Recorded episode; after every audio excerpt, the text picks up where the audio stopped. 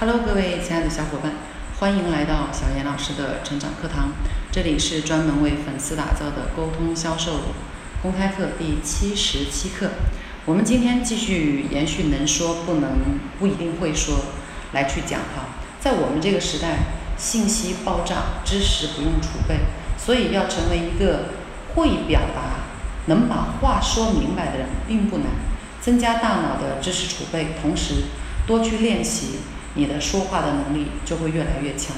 可是你能说不一定会说，不一定说的就是让别人愿意听的，能去建立关系的啊。这里有一个案例，说明朝皇帝朱元璋当了皇帝以后，他的一个放牛时候的小伙伴来找他啊。那有一天他正在上朝，这个小伙伴来找他，他觉得不见显得自己不见人不近人情，所以只好让他到达朝堂之上。那。这个小伙伴一上来以后呢，看到朱元璋特别开心，说：“哎呀，老朱啊，你还记得我吗？小时候我们一块儿放过牛啊。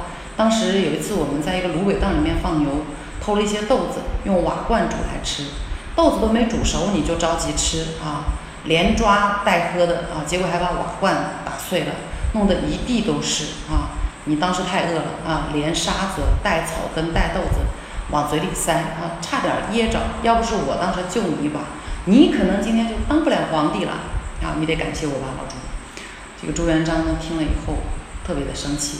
首先他在朝堂之上，现在自己是个皇帝；其次呢，文武百官都在现场，他就感觉自己下不来台呀。这种糗事说出来以后很尴尬，所以他只好装作不认识这个人，说是哪里来的疯子，胡说八道。来，左右帮我把他拖出去斩了。他的这个小伙伴就莫名其妙。然后那个被朱元璋斩掉了。看他的小伙伴的表达能力其实挺强的了，把事件的描述说得很细致。可他犯了两个错误啊。第一，他忘记了朱元璋已经不再是当年的放牛娃，人是在成长的。我们要用发展的眼光去看待别人，要用发展的思维去定义别人，要用人家当下的角色来去跟人家沟通啊。这是第一。第二呢，他没有注意场合。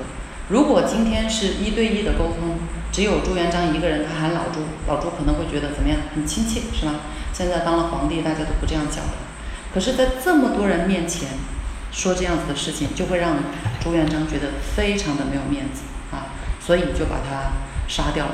那朱元璋的另一个这个伙伴呢，就很聪明啊，又来见他，又有一天又有一个小伙伴来见他，然后依然那么巧，还是在朝堂上。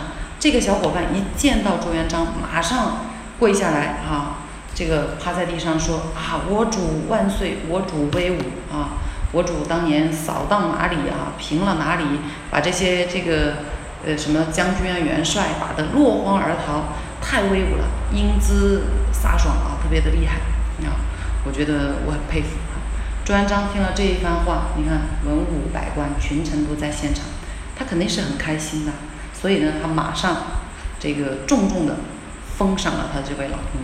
看，这就是一个很厉害的人。第一，知道朱元璋今天已经不再是当年的放牛娃了啊，他已经是皇帝了，要用对皇帝的态度来对待他，讲理啊，跪下来先跪，然后说我主万岁。然后其次呢，在这种人多的场合下面，群臣文武百官都在，一定要去说他的威武和光辉的事迹，让他有面子。啊，他才会开心。所以他的第二位小伙伴呢，就获得了封赏。从这个案例当中，从这个故事当中，我们一定要去学会的就是用发展的眼光看待你身边的小伙伴，千万不要停滞在你认识他的那一刻。比如说我们现在很多人同学聚会啊，一聚在一起，喜欢回忆的、喜欢激活的，都是当年的那些糗事。一上来就说哇，当年你真能吃，跟猪一样。好，那你请问你听到的这个话，如果你是那个被他激活的人，你会感觉到很光彩吗？很舒服吗？啊，给人的感觉就会说，哎，我们能不能说一点当时大家光彩的事情啊？如果是人多的时候，虽然我们谈论这些事情是为了让大家博大家一笑，但是如果你今天啊，或者你已经成长到一定的阶段，你已经拥有的社会地位跟当时完全不一样的时候，那可能听到就会。很不爽，而别人也是一样的，所以记住，一定要因时因人去讲话啊，一定要根据别人的成长状态再去讲话，才能够建立更好的关系。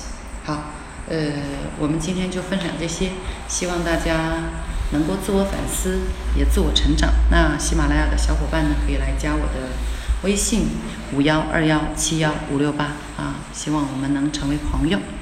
那就这样，我们明天见了。